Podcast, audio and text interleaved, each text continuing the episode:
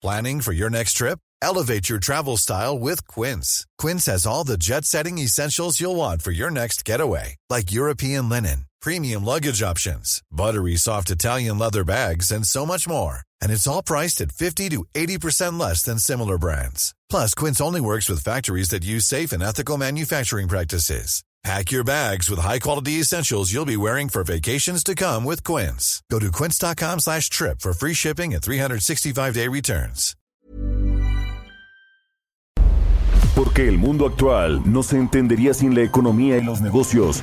Acompaña a Mario Maldonado, el columnista de negocios más joven y objetivo del periodismo financiero, en su programa Bitácora de Negocios.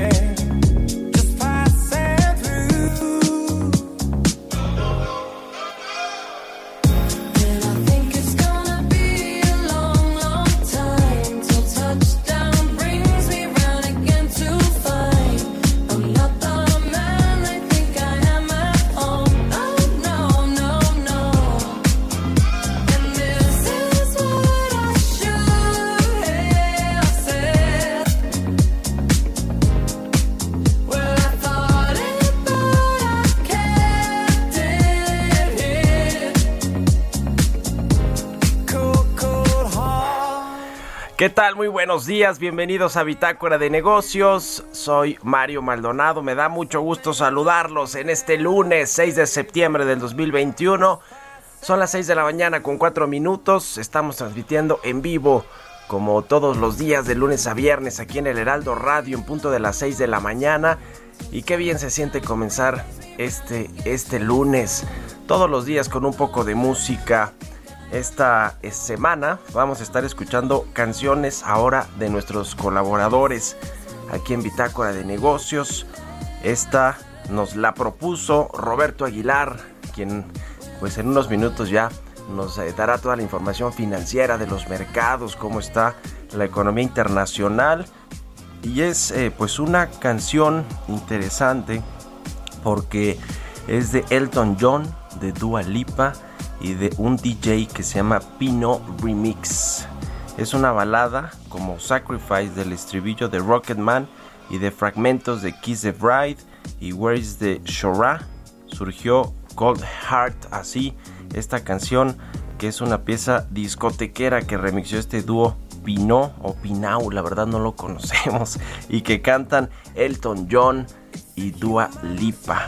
Está buena, se escucha bien esta canción y la vamos a escuchar este lunes en este programa Bitácora de Negocios. Así que quédense con nosotros, le vamos a entrar ahora sí a la información, mucho que platicar sobre los temas económicos, financieros y de negocios. Hablaremos en breve con Roberto Aguilar. El débil dato de las nóminas de Estados Unidos sigue apoyando a las bolsas. Contagios globales superan los 220 millones de personas en el mundo y la vacunación suma 5.500 millones de dosis. Y regresan las vacas locas. Brasil suspende exportaciones a China. ¿Qué está pasando en el contexto internacional con el comercio y con los mercados? Vamos a entrarle al tema con Roberto Aguilar. Vamos a platicar también eh, con eh, Beatriz Marcelino Estrada. Eh, ella es experta en el sector energético sobre este asunto del gas LP, esta creación de la empresa Gas Bienestar y el control de los precios que ha tenido un efecto, vamos a decir, negativo en la baja de precios del gas LP en el país. Sin embargo, pues está concentrando todavía más el mercado y parece que esta medida en el mediano plazo o ni tan en el, mediano plazo en los próximos meses vamos a estar viendo ya un efecto negativo quizá de este tema. Vamos a analizarlo con la experta del sector energético Beatriz Marcelino Estrada y otros asuntos que tienen que ver con el eh, pues, eh, sector energético ahora que viene la presentación del presupuesto y de todo el paquete económico por parte del gobierno federal. La Secretaría de Hacienda lo va a enviar este miércoles a la Cámara de Diputados y ya veremos pues cómo está el gasto público, cómo está eh, pues el tema de los programas sociales, los proyectos de infraestructura insignia de este gobierno y el apoyo a empresas como Petróleos Mexicanos. Vamos a analizar estos asuntos. Vamos a platicar también con José Manuel López Campos, el presidente de la Confederación de Cámaras Nacionales de Comercio, Servicios y Turismo, la Concanaco Servitur, sobre pues las estrategias del gobierno federal para la recuperación económica. Hoy, por cierto, aquí en la Ciudad de México eh, ya regresamos al semáforo amarillo. A partir de hoy abren bares, antros aquí en la Ciudad de México con una tercera ola todavía pues importante afectando eh, eh, a, los mexicanos, las escuelas reabiertas también. Puede ser un pues una tormenta la que se puede generar alrededor de todas estas decisiones gubernamentales sin embargo, bueno, pues ahí está, ahí está el asunto. En fin, varios eh, temas eh, importantes que platicar también de cara a lo que va a ser este presupuesto eh, del próximo año. También se hicieron cambios en Hacienda. Salió el titular de la Comisión de, Nacional de la CONSAR de ahorro para el retiro.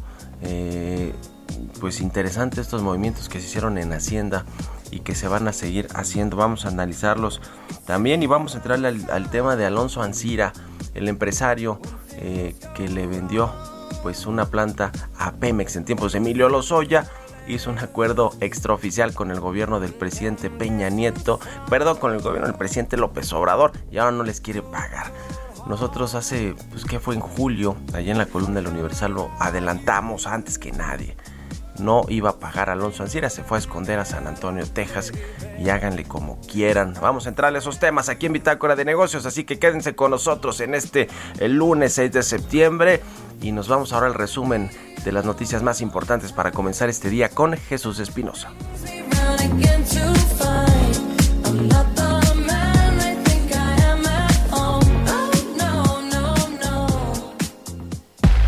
El resumen.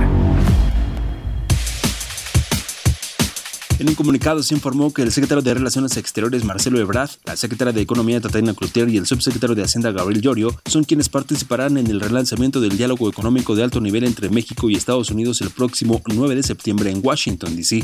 Rogelio Ramírez de la O, titular de la Secretaría de Hacienda, afirmó que el gobierno seguirá apoyando a Pemex y señaló que habrá un mayor acercamiento con la petrolera para una retroalimentación en temas que se deben reordenar y para el desarrollo de proyectos que generen recursos adicionales. También el secretario de Hacienda nombró a Iván Pliego Moreno como presidente de la Comisión Nacional del Sistema de Ahorro para el Retiro, la CONSAR, en sustitución de Abraham Veladip. El Consejo Coordinador Empresarial destacó que el bloqueo a las vías férreas en Michoacán, que inició desde el pasado 31 de julio, debe terminarlo el gobierno en estricto apego a la ley, porque el problema de los maestros es totalmente ajeno a la industria y al comercio, sectores que registran fuertes impactos, así como la economía, trabajadores y consumidores. La petrolera estadounidense Talos Energy Inc. presentó ante el gobierno de México notificaciones de disputa luego de que la Secretaría de Energía otorgara a Pemex la operación del yacimiento Sama. Talos Energy señaló que la designación de la CENER causa pérdidas o daños a la compañía como inversionista y como operador de Bloque 7 en el Golfo de México. La Confederación de Cámaras de Comercio, Servicios y Turismo señaló que la derrama económica esperada por las fiestas patrias será parecida a la del año pasado debido a las condiciones sanitarias por COVID-19 del orden de 9 mil millones de pesos que serán 50% del obtenido en 2019 antes de la pandemia. Bitácora de negocios en El Heraldo Radio. El editorial.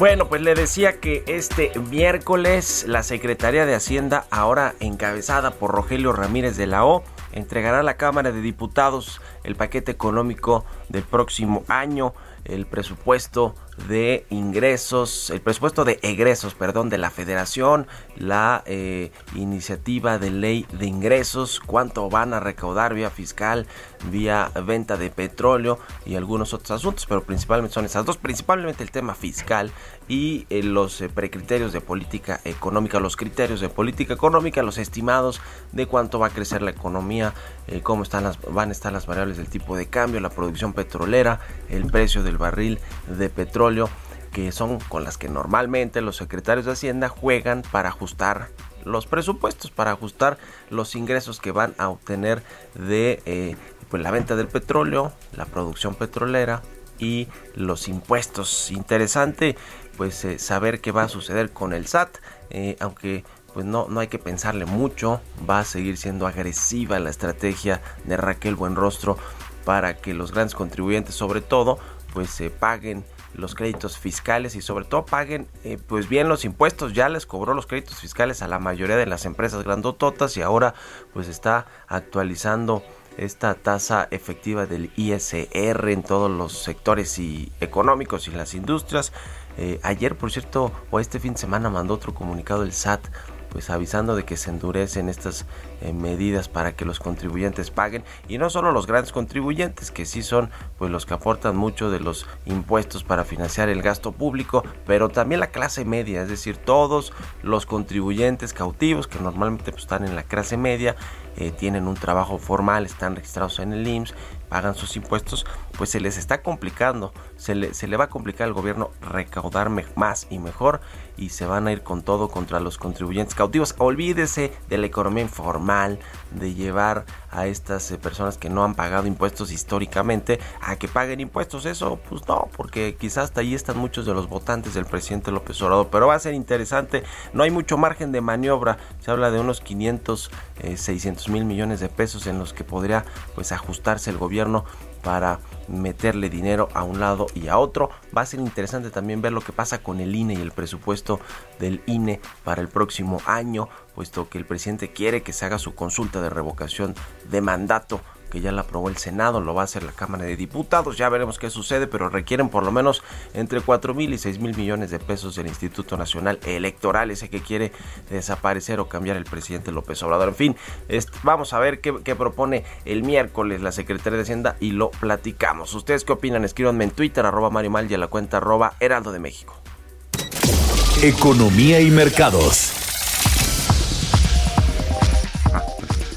Roberto Aguilar ya llegó aquí en la cabina de El Heraldo Radio. ¿Cómo estás, mi querido Robert? Muy buenos días. ¿Qué tal, Mario? Me da mucho gusto saludarte a ti y a todos nuestros amigos. Fíjate que ya dio a conocer datos interesantes el INEGI muy temprano. La exportación de autos en México cae 19.5% de forma interanual y si, y si lo medimos también respecto al mismo eh, al mes inmediato anterior también hay una caída importante de 21.4%. Por el otro lado, la inversión fija bruta en junio, fíjate que eh, subió eh, justamente 17%, pero cuando la medimos con mayo, pues ahí hay una reducción de 1.8%, más indicadores que nos sugieren que la economía mexicana, pues sí, desafortunadamente frenó su recuperación. Y también te comento que las bolsas asiáticas alcanzaban máximos de seis semanas, ya que la posibilidad de que las tasas se mantengan bajas durante más tiempo en Estados Unidos se sumó a las conversaciones sobre unos mayores estímulos en Japón y China, mientras que el petróleo caía después de que Arabia Saudita anunciara recortes de precios para los clientes asiáticos. Hoy es feriado en Estados Unidos por el Día del Trabajo, pero los inversionistas seguían evaluando las consecuencias del informe sobre creación de empleo de septiembre en Estados Unidos, que mostró un aumento mucho menor a lo esperado, pero también un repunte en los salarios y el número de contagios en el mundo superó ya 220 millones, pero los decesos se mantienen en un nivel de 4.7 millones. Por su parte, las dosis aplicadas en más de 180 países se acercaron a 5.500 millones, aunque el ritmo de vacunación volvió eh, nuevamente a bajar, está debajo de los 40 millones de dosis promedio al día, aunque se mantiene el estimado de que para inmunizar 75% de la población mundial se requieren por lo menos cinco meses. Semana activa de indicadores en México, ya lo comentabas acerca del presupuesto, pero mañana la encuesta de expectativas de City Banamex, el miércoles esta entrega del presupuesto y al siguiente día el dato de la inflación de agosto, donde se espera así una baja para ubicarse en niveles de 5.6% a tasa anual. Sin embargo, sigue estando alta esta inflación. La reunión de alto nivel comienza también eh, entre México y Estados Unidos, la primera en cuatro años, asisten la Secretaría de Economía y Hacienda, pero esta será representada por el subsecretario Gabriel Llorio, porque el secretario Ramírez de la O pues, se queda al tema justamente del presupuesto. El viernes se da a conocer la producción industrial de julio. Fíjate que en Estados Unidos, Mario, es, eh, no hay muchos indicadores, pero eh, crecen las apuestas de que justamente en esta semana se pueda dar un anuncio sobre quién va a dirigir la Reserva Federal a partir de febrero de 2022 y pues los momios se están inclinando justamente a que repita Jerome Powell. Interesante lo que va a suceder justamente con eh, el Banco Central en Estados Unidos. Y bueno, también se anuncia ayer que Brasil, el mayor exportador de carne de vacuno del mundo, suspendió las exportaciones de carne de res a China, que es su principal cliente, tras confirmar dos casos de la enfermedad de las vacas locas atípica en dos plantas cárnicas nacionales distintas, la suspensión que forma parte de un pacto sanitario acordado entre China y Brasil y que tiene por objeto dar tiempo al país asiático para evaluar el problema, pues sí, eh, se dio a conocer y entró en vigor de manera inmediata. Fíjate, interesante porque China y Hong Kong compran más de la mitad de las exportaciones de carne de vacuno de Brasil y como te decía, el principal productor de carne en el mundo. Y bueno, también eh, trascendió que Taro, Taro ministro encargado de la lucha contra la pandemia en Japón, cuenta con más apoyo entre los votantes japoneses para convertirse en el próximo primer ministro, según un segundo sondeo de opinión, mientras los posibles candidatos se preparan para unirse a una contienda muy abierta por el liderazgo del partido gobernante. Eh, interesante porque, bueno, pues el, el tema de la pérdida de popularidad del actual primer ministro es justamente el tema del coronavirus y ahora, pues quien está encargado de la lucha contra la pandemia, pues podría ser el siguiente gobernante de Japón. Y bueno, Talos Energy, esta compañía estadounidense, presentó al gobierno de México notificaciones de disputa vinculadas en parte con la decisión de designar a Pemex operador de un yacimiento marido de crudo que comparte con un consorcio liderado por la empresa justamente estadounidense. A inicios de julio, la Secretaría de Energía notificó a las partes involucradas su decisión de conceder a Pemex la operación de Sama, un yacimiento en aguas someras descubierto por Talos en 2017 y considerado el mayor hallazgo petrolero de empresas privadas en el país en décadas y uno de los más importantes de acuerdo con una presentación justamente de Talos Energy que dejó claro pues que quiere negociar antes de iniciar un problema más complicado, pero seguramente el gobierno mexicano en aras del rescate de la soberanía petrolera, pues dista mucho de poder llegar a un acuerdo. Así es que esto pues anticipa que va a ser un tema importantísimo y de arbitraje internacional. También te comento que la francesa Total construirá cuatro enormes proyectos energéticos en el sur de Irak en virtud de un acuerdo por 27 mil millones de dólares firmado justamente ayer en Bagdad. La primera fase va a incluir una inversión de 3 mil millones de dólares por parte del grupo francés en un proyecto para inyectar agua de mar en los campos petrolíferos para mejorar la recuperación del crudo. Los otros dos proyectos son una planta de energía solar y uno para aumentar la producción de crudo del campo petrolífero de Artagui, que es uno de los más importantes. De hecho, este proyecto va a ayudar a impulsar la producción del campo petrolífero, te decía, de los más importantes, a 210 mil barriles por día de petróleo, desde los 85 mil eh, eh, barriles por día actuales, según justamente el comunicado del Ministerio de Petróleo que dio a conocer ayer. Y bueno, también las contradicciones, Mario, fíjate que el carbón será uno de los principales contribuyentes a la economía de Australia mucho más allá del 2030 en vista del crecimiento de la demanda mundial. Esto lo dijo el ministro de Recursos de aquel país justo un día después de que un enviado de las Naciones Unidas pidiera al país que elimine gradualmente el uso del combustible fósil. La fuerte dependencia de Australia de la energía procedente del carbón convierte al país en uno de los mayores emisores de carbono per cápita en el mundo, pero su gobierno conservador ha apoyado de manera decidida a las industrias de combustibles fósiles, argumentando que medidas más duras contra las emisiones costarían millones de puestos de trabajo. Y bueno, y el tipo de cambio, Mario, en estos momentos está cotizando ya en 19.89, así es como cotiza nuestra moneda mexicana y justamente la frase del día de hoy es de Warren Buffett, únicamente cuando la marea baja descubres quién ha estado nadando desnudo. Esto es lo que dijo en su momento Warren Buffett y esto se refiere más bien al tema de las caídas o ajustes de los mercados porque ahí descubren si tienes alguna estrategia o no. Interesante lo que dice justamente este gran inversionista. Pues ahí está Robert. Oye, ¿cómo viste los cambios en Hacienda que como que medio silenciosos, ¿no? Los ajustes de Rogelio Ramírez de la O y además normalmente cuando llega un nuevo titular, eh, no solo de Hacienda, una cartera y una nueva eh, un nuevo titular, una secretaría, pues ya llega como con los cambios hechos, hace los ajustes al inicio, se tardó mucho Rogelio Ramírez de la O y el primer gran cambio creo yo, además de algunos mandos medios ahí en Secretaría de Hacienda, pues es el de el titular de la CONSAR, Abraham Vela Dip, se va y le da paso a quien venía administrando la Fore Pensioniste. ¿Cómo viste este y, cambio? Y de hecho que todavía no hay relevo para el puesto que va a dejar este funcionario que sale justamente de pensionista. La verdad es que yo lo que creo, eh, Mario, es que ese sumaría también otros los cambios importantes.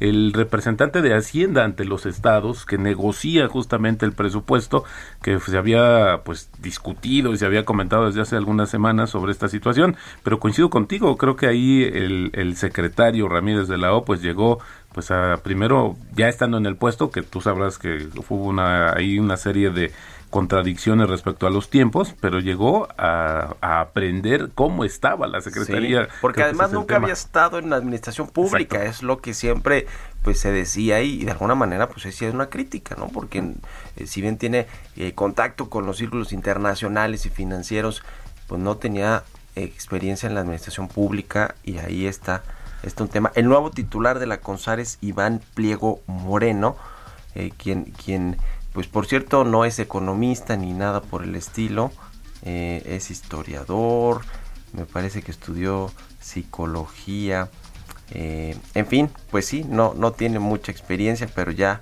Rogelio Ramírez de Lao se lo llevó allá al, eh, pues, al, a la CONSAR. Ahora, Abraham Veladip había sido también un tanto crítico, ¿no? Y yo creo que le están cobrando que por lo menos en lo que va este año un millón, poquito más de un millón de personas retiraron de sus afores su dinero por el tema del desempleo son más de, me parece, 14 mil, 34 mil millones de pesos o 14 mil millones. Bueno, ahorita le, reviso el dato, pero le están cobrando esto, ¿no, Robert? Y no fue su culpa, pues la culpa es del gobierno que no apoyó a los desempleados. Y otro gran pendiente es que a partir del próximo año va a haber una baja en las comisiones de las Afores, importante, creo que estos cambios que se van a dar y a ver cómo nos trata justamente el nuevo titular de la CONSAL. Ya lo veremos, pues qué cosa. Gracias Robert, nos vemos a ratito en la a tele. muy buenos días. Roberto Aguilar, síganlo en Twitter, Roberto AH, y nos vamos a escuchar tu canción que propusiste, esta de Cold Heart de Elton John Dualipa y P No Remix.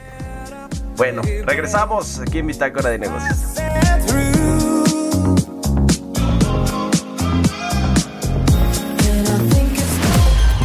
Continuamos en un momento con la información más relevante del mundo financiero en Bitácora de Negocios con Mario Maldonado. Regresamos. Heraldo Radio. La HCL se comparte, se ve y ahora también se escucha. Estamos de vuelta en Bitácora de Negocios con Mario Maldonado.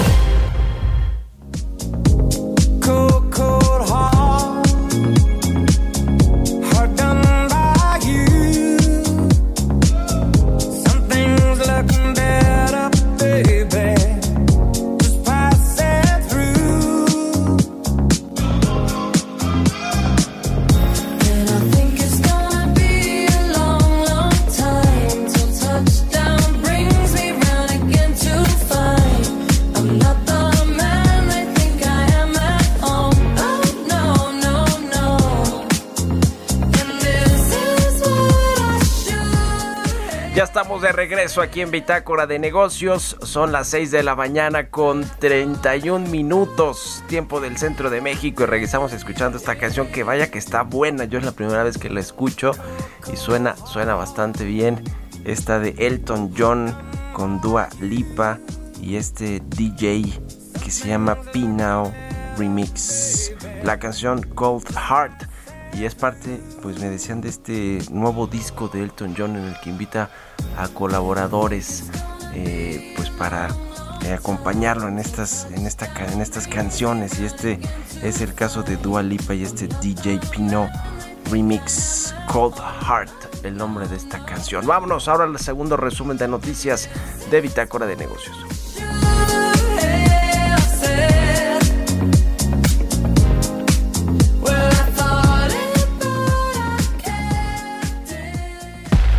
El resumen.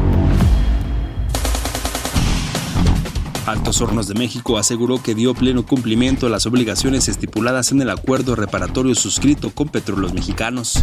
Industriales maquiladores, exportadores y el Servicio de Administración Tributaria acordaron que los nuevos requisitos para transportar carga vía aérea, terrestre y marítima mediante una carta aporte se aplacen al 1 de enero de 2022. De acuerdo con cifras del Instituto Nacional de Estadística y Geografía, la generación del PIB por sector institucional al primer trimestre del 2021 lo conformaron sociedades no financieras, sociedades financieras, gobierno general, hogares y las instituciones sin fines de lucro que sirven a los hogares. Las empresas no financieras tuvieron una participación del 45.8% y los hogares una de 33.3%. La directora de Incorporación y Recaudación del Instituto Mexicano del Seguro Social, Norma Gabriela López Castañeda, informó que hasta el momento se ha registrado una migración de 2.745.000 trabajadores, los cuales pasaron de los esquemas de outsourcing al padrón real, producto de la entrada en vigor de la reforma en materia de subcontratación. La Confederación Nacional de Escuelas Particulares estimó que en este 2021 podrían cerrar 20% de las escuelas privadas en el país, presionados por una regulación excesiva, además de que en algunos casos la pérdida del 54% de sus alumnos y por las inversiones desde 250 mil y hasta un millón de pesos que debieron hacer para adecuar los planteles a la nueva normalidad. Entrevista.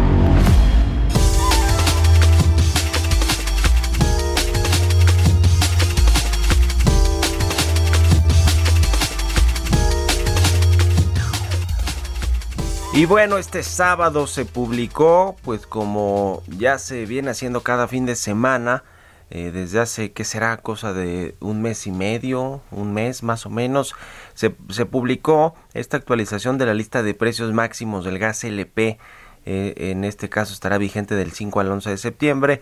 Lo publica la Comisión Reguladora de Energía. El precio máximo del gas LP en la República Mexicana es de 26.91 pesos por kilogramo. En el caso de los cilindros metálicos y de 14.53 por el litro para tanques estacionarios. Estos pues eh, están en los municipios de Mezquital, Pueblo Nuevo y Sandimas en Durango, los más altos. Eh, la semana pasada el precio por kilo en estos municipios fue de 27.05%, lo que equivale, perdón, 27.05 pesos, esto equivale a una disminución de 0.14 pesos. Eh, vamos a, ver qué, qué, sucede porque pues este eh, esta fijación de precios o este tope, estos topes máximos a los eh, precios del gas LP, pues parece ser que de corto plazo están funcionando en que en la disminución de los precios de este energético, sin embargo, y, eso se reflejó en la inflación, por ejemplo, de la primera quincena de agosto, sin embargo, en el mediano plazo o en los próximos eh, meses quizá estaremos viendo pues a lo mejor eh, pues una descomposición del mercado, ¿no? Eh, digamos, por lo menos eh, no es que funcionara muy bien, porque había concentración de mercado y la Comisión de Económica, la Comisión de Competencia Económica, pues ya lo había registrado y venía haciendo investigaciones desde hace mucho tiempo, pero sí puede, puede generar un problema de eh, pues más un poquito más de fondo quizá estructural a este a este sector. Y para platicar de esto me da mucho gusto saludar a Beatriz Marcelino Estrada. Ella es experta en el sector energético. Cómo estás Beatriz muy buenos días. Hola muy buenos días. Muchas gracias por la invitación. Y pues sí sí como lo vienes retomando sí puede puede haber algunas descompensaciones aquí en materia de los precios del gas LP. Eh, a ver, ¿por qué? ¿Cuál es el, el, asunto? Es que cuando pones eh, precios máximos o fijas los precios en un mercado, pues esto eh, tiende a generar, como lo hemos visto, quizá un resultado en el corto plazo, pero en el, en el mediano y largo plazo lo que dicen algunos analistas es que va a concentrarse todavía más el mercado del gas LP en estas empresas regionales que sabemos que controlan efectivamente los precios e incluso pues después puede haber un rebote de los precios, ¿no? Es decir, que vuelvan a subir más de como venían subiendo por pues por el libre mercado. Sí, es correcto. Y primero, sobre todo, hay que tener en cuenta de que a nivel nacional no se puede controlar los precios. No se puede controlar los precios porque todo este gas es eh, la mayoría del gas, un, solamente un 13% es producción de a nivel nacional, pero todo este el ochenta y tantos por ciento es importado y el factor que controla los precios es el Fuel. Y el Fuel, como hemos venido viendo desde el 2020, es más, desde 2019 ha subido impresionantemente hasta un 71% hasta la fecha. De hecho, subió este fin de semana, aunque bajaron los precios máximos, pero este fin de semana subió 40 centavos para Pemex. Entonces, sí llega, va a llegar un momento en el que sí se les va, se va a salir de control porque es a nivel internacional el control de estos precios y la fórmula que, que se tiene en México, la directriz de emergencia de la fórmula que se tiene, pues no está contemplando otro, algunos otros factores como es la inflación, como es, por ejemplo, los el comisionado que se tiene aquí en el Valle de México, como como son como son otros factores el que no que no se vienen contemplando dentro de esta fórmula. Y es ahí donde sobre todo este margen pequeño como bien lo mencionaste, ¿quiénes son los que van a aguantar? Pues los van a aguantar los que los mayoristas, los que compran a grandes volúmenes y a los pequeños, yo les llamo las microempresas o los mini pymes del gas, que que son los que se compran al menorío al menudista, pues no van a aguantar este margen que la verdad pues es un, es muy muy muy recortado para los los minoristas y pues no podemos no se puede competir. Entonces, ¿cuáles serían los dos problemas que se podrían tener?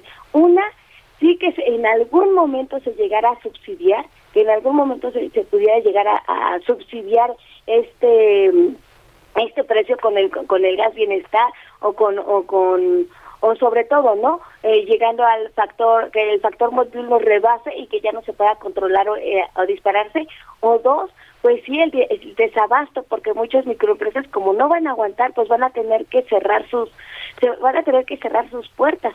Entonces, eh, sería lo que, lo que se, se podría venir a mediano o a largo plazo, estas dos consecuencias, si no se hacen bien los cálculos para llegar a un precio real del combustible. Pues sí, eh, sobre todo con la nueva empresa Gas Bienestar, en la que el gobierno federal pues también entrará a participar en este negocio del gas LP directamente con una empresa pues eh, paraestatal o, o, estatal eh, con la que se venderán los este energético en distintas pues en distintas comunidades o lugares se dice que son de algunos de los más marginados en México en la Ciudad de México perdón comenzaron en Iztapalapa eh, y, parece que tampoco con muy buenos resultados porque es toda una cadena logística esta del gas LP se dice que están utilizando infraestructura de almacenamiento y de logística de las empresas privadas. Por cierto muchas de estas que han sido sancionadas ya por eh, la Comisión Federal de Competencia Económica por los reguladores del sector energético en fin no se ve nada fácil tampoco la puesta en marcha de gas bienestar y sobre todo pues que que tenga un efecto realmente en los precios en, eh, de gas LP, eh, Beatriz. Sí, es correcto, porque recordemos que dentro de los 80 años que viene siendo, que se viene operando el gas LP en México, toda esta operación hasta la distribución final siempre la han hecho los privados. Entonces a nosotros no nos causa, mm, eh, no, no, nos causa asombro de que se quiera eh, apoyar de empresas privadas porque como tal Pemex solamente ha tenido hasta el al, almacenamiento, importaba, almacenaba y ya cada uno de las empresas privadas transportaba distribuía, hacía su logística, almacenaba y vendía el gas LP. Toda la logística era a través de empresas privadas. Entonces no nos asombra que sí se quiera apoyar de, de estas empresas privadas. Y sin embargo, sí, solamente las plantas como tales pues pusieron algunas llenaderas para poder eh, cargar estos estos cilindros que, bueno, muchos esperaban más eh, descuento, ¿verdad? Y resultó que pues ha, tenido un 10% de descuento solamente dentro del tanque de, dos cilindros del gas LP. Entonces, si valía, por, si vale 400 pesos, el privado ahorita con los topes máximos son de 440. El de 20, el de 30 kilos, si vale 600 eh, pesos, en la empresa privada de los precios máximos vale 670. Y algunos grandes competidores pues pueden obtener hasta mayor descuento que son ahí donde donde no se ve mucho el ahorro, donde la verdad no, sí no se ve mucho mucho el ahorro, pero bueno, 40 pesos, 70 pesos también nadie te lo regala, ¿verdad? Entonces, sí, ahí es donde la gente de bajos recursos, pues es, incluso nosotros cuando estuvieron haciendo la directriz como, como, como expertos o especialistas, eh, decíamos, ¿por qué poner precios máximos si quieres ayudar a la, a la población más necesitada, pues vamos a dar mejor, se, podría decir, un, subsidio focalizado. ¿Qué quiere decir esto? Así como la tarjeta, así como las tarjetas, así como las tarjetas de adultos mayores, pues vamos a otorgarles tarjetas de bienestar de gas, si lo quieres decir, a los más marginados, a los más vulnerables, o sea, y deja los precios para seguir compitiendo. Entonces, esa era una de nuestras propuestas y bueno, y sigue en pie nuestra propuesta dentro de este, de los comentarios de esta directriz, eh, pues a ver qué sucede si, si nos hacen caso, si, si quieren formarse como mesas de trabajo, que también es lo que hemos propuesto, algunas mesas de trabajo para poder tratar de, de detener o de prevenir algunas situaciones de, de estos problemas que se podrían llegar a venir. Pues sí, ya veremos qué sucede. Lo cierto es que sí es un mercado que tampoco estaba funcionando del todo bien, estaba concentrado. La Comisión Federal de Competencia lo venía investigando desde hace eh, varios años. Las empresas Grupo Tomsa, Gas Uribe, Vela Gas, Gas Nieto, Gas Zaragoza concentran por lo menos la mitad de las ventas en el mercado del gas LP, lo cual pues se ha venido aumentando además esta esta participación de estas empresas que pues ciertamente si había malas prácticas, fijan precios, se reparten eh, en distintas zonas para vender el gas LP, eh, no lo venden completo, eh, en fin, si es un mercado que se tendría que, regular, que yo. No creo que esta es la mejor forma ponerle un precio máximo en, en, en, la República Mexicana, en las distintas ciudades y estados, pero ya veremos cómo, cómo va desenvolviéndose esta estrategia gubernamental para evitar que pues suba de precio este energético. Y estamos en, en contacto, si nos permites, Beatriz Marcelino, experta del sector energético. Gracias por haber tomado la entrevista y muy buenos días. Muchas gracias a ustedes. Hasta luego. Que estés muy bien. Hasta luego. 6 con 44 minutos. Eh, vamos a otra cosa. Mario Maldonado en Bitácora de Negocios.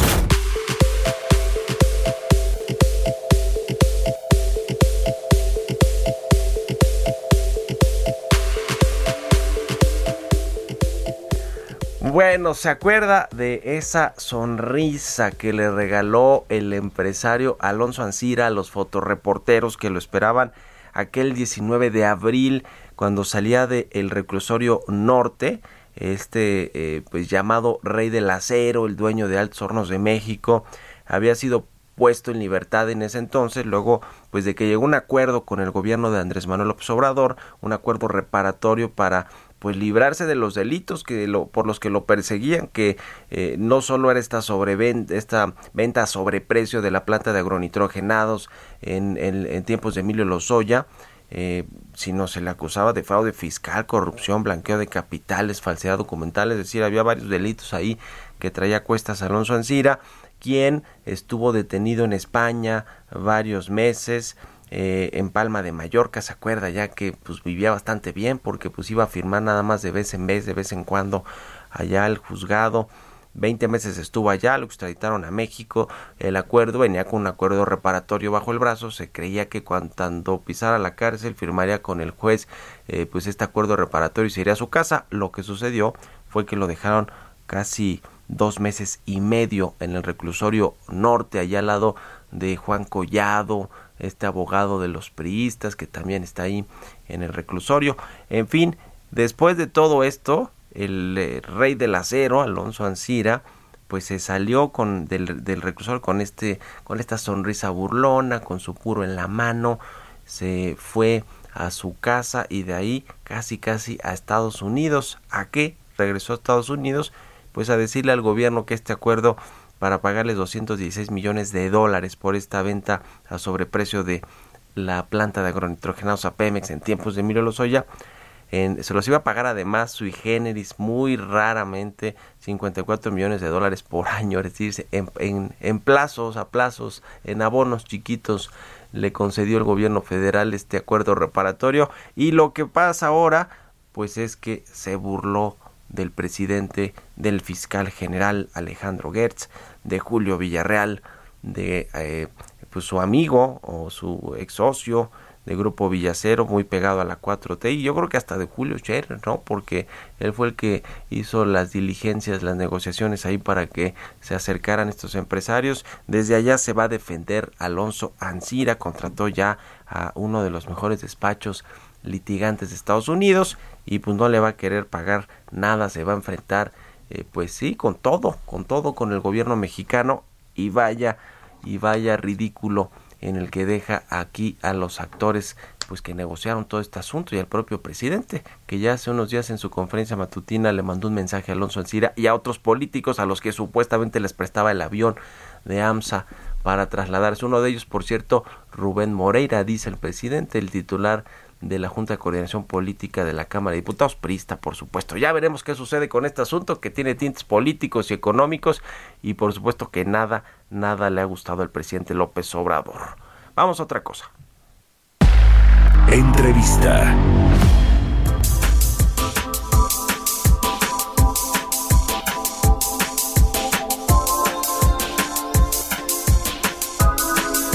Vamos a platicar con José Manuel López Campos, presidente de la Concanaco Servitura, que siempre me da, a quien siempre me da mucho gusto saludar. ¿Cómo estás, José Manuel? Muy buenos días. Hola, Mario, muy buen día. Gracias por tomar la llamada. Pues varios temas que platicar con ustedes sobre, eh, por ejemplo, el paquete económico que ya viene este próximo miércoles, eh, pues va a traer ahí incluido todo el asunto del marco eh, macroeconómico, pero creo que lo que importa más a los empresarios es el, la miscelánea fiscal y el presupuesto, ¿no? Va a aumentar o no la inversión pública que sirve para detonar la inversión privada. ¿Cómo, cómo ves este tema? Bueno, mira, pues ya, está, ya entramos a la segunda mitad de del pequeño. Eh, ya no hay eh, ya no hay mucho margen de maniobra para lograr la recuperación económica post pandemia de manera que pues esperamos que los grandes grandes temas que le ocupan a la nación para poder regresar no solo a los niveles que se tenían antes de la pandemia sino a poder crecer como fue eh, uno de los objetivos de esta administración federal pues requieren de una colaboración con los sectores productivos y con la sociedad civil y en base a eso atender pues el primer gran problema que tenemos que resolver es el problema de la salud porque estamos ahorita transitando por un periodo de emergencia pero va a ser un tema recurrente en tanto no se tengan vacunas de, permanentes va a haber que estar reforzando año con año. El problema económico que no solamente para la se requiere de la recuperación con la reactivación de las empresas y los empleos sino también eh, se requiere de inversiones para que haya crecimiento. Y en este sentido, para el crecimiento que se necesita, necesitamos también incluir a las micro, pequeñas, medianas y pequeñas eh, empresas, las MIPIMES, a efecto, porque son las que las que generan más del 80% del empleo y son las que tenemos que incorporar a las cadenas productivas a efecto de lograr, o sea, una eh, recuperación más democrática y no sectorial o regional. Sí, ustedes han, pedido ahí en la Concanaco Servitur pues que se refuercen estas eh, medidas para avanzar en la recuperación económica, plantearon un programa de estímulos para las pequeñas y medianas empresas de manera que se recupere el empleo. Platícanos de esto, eh, José Manuel. Pues de lo que se trata es precisamente de evitar que haya más informalidad. Eh, se han recuperado ya la mayor parte de los empleos formales, estamos ya muy cerca de los niveles de 2019 en cuanto al empleo formal, pero pues no podemos perder de vista de que ha aumentado la informalidad y eso no le hace bien a un país que aspira a crecer y crecer de una manera justa y ordenada y, y con igualdad de oportunidades para todos y eso incluye la seguridad social y el acceso al financiamiento y el acceso a las pensiones, que ese es un problema que crece año con año en el se necesita o sea aumentar ese, el número de más que de contribuyentes de, participantes de la economía nacional dentro de la de la formalidad.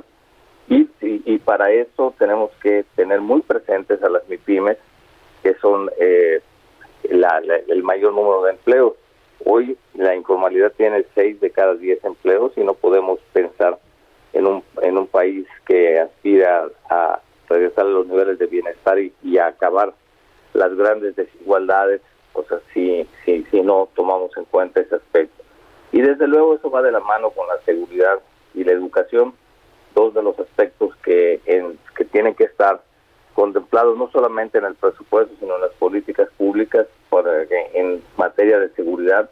Hablamos de la patrimonial, es cierto, pero también de la jurídica que, que incluye el Estado de Derecho.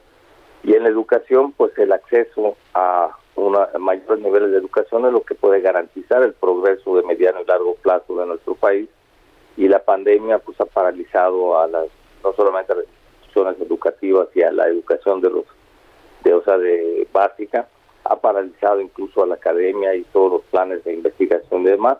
Así que el esfuerzo, el desafío es muy grande y por eso hablamos de que tiene que ser en colaboración de autoridades y sociedad civil. Por otro lado, José Manuel López Campos, ¿cómo estás viendo los liderazgos empresariales? Van a, va a haber un relevo en la CONCAMIN. A finales de este mes va, va a, elegirse a un nuevo presidente de, este organismo. Eh, también la salida de Julio Scherer del gabinete, que era interlocutor con la iniciativa privada. ¿Cómo, ¿Cómo ves estos dos temas en un minutito, por favor? En un minuto, bueno, pues se dan los relevos en CONCAMIN y en CONCANACO. CONCANACO se da esta semana, el jueves. Sí, sí, también el jueves 9, el jueves 9 tenemos la asamblea electiva de la que debe salir el nuevo presidente y, y, la nueva directiva.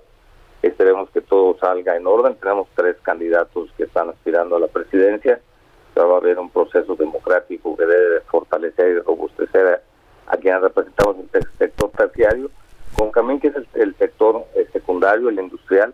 Eh, también creo que es en la tercera semana de este mes en donde en el que hace su cambio y con relación a la salida de Julio César, pues decir pues, que lo lamentamos muchísimo, era un gran interlocutor, no solamente con el sector empresarial, sino con otros, con, varios sectores este, en México, incluyendo legisladores, magistrados, etcétera.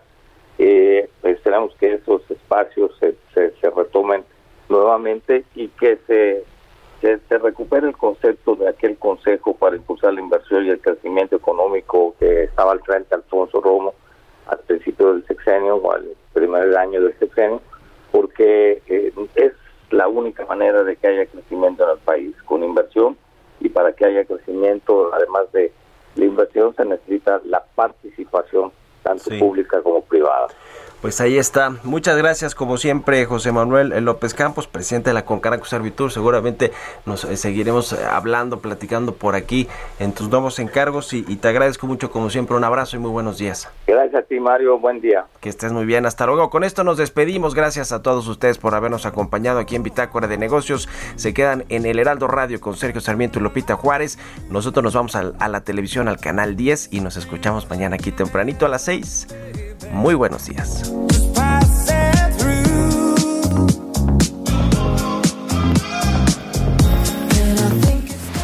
Esto fue Bitácora de Negocios con Mario Maldonado, donde la H suena y ahora también se escucha una estación de Heraldo Media Group. Ever catch yourself eating the same flavorless dinner three days in a row? Dreaming of something better? Well, HelloFresh is your guilt-free dream come true, baby. It's me, Kiki Palmer. Let's wake up those taste buds with hot, juicy pecan-crusted chicken or garlic butter shrimp scampi. Mm. Hello Fresh. Stop dreaming of all the delicious possibilities and dig in at HelloFresh.com. Let's get this dinner party started.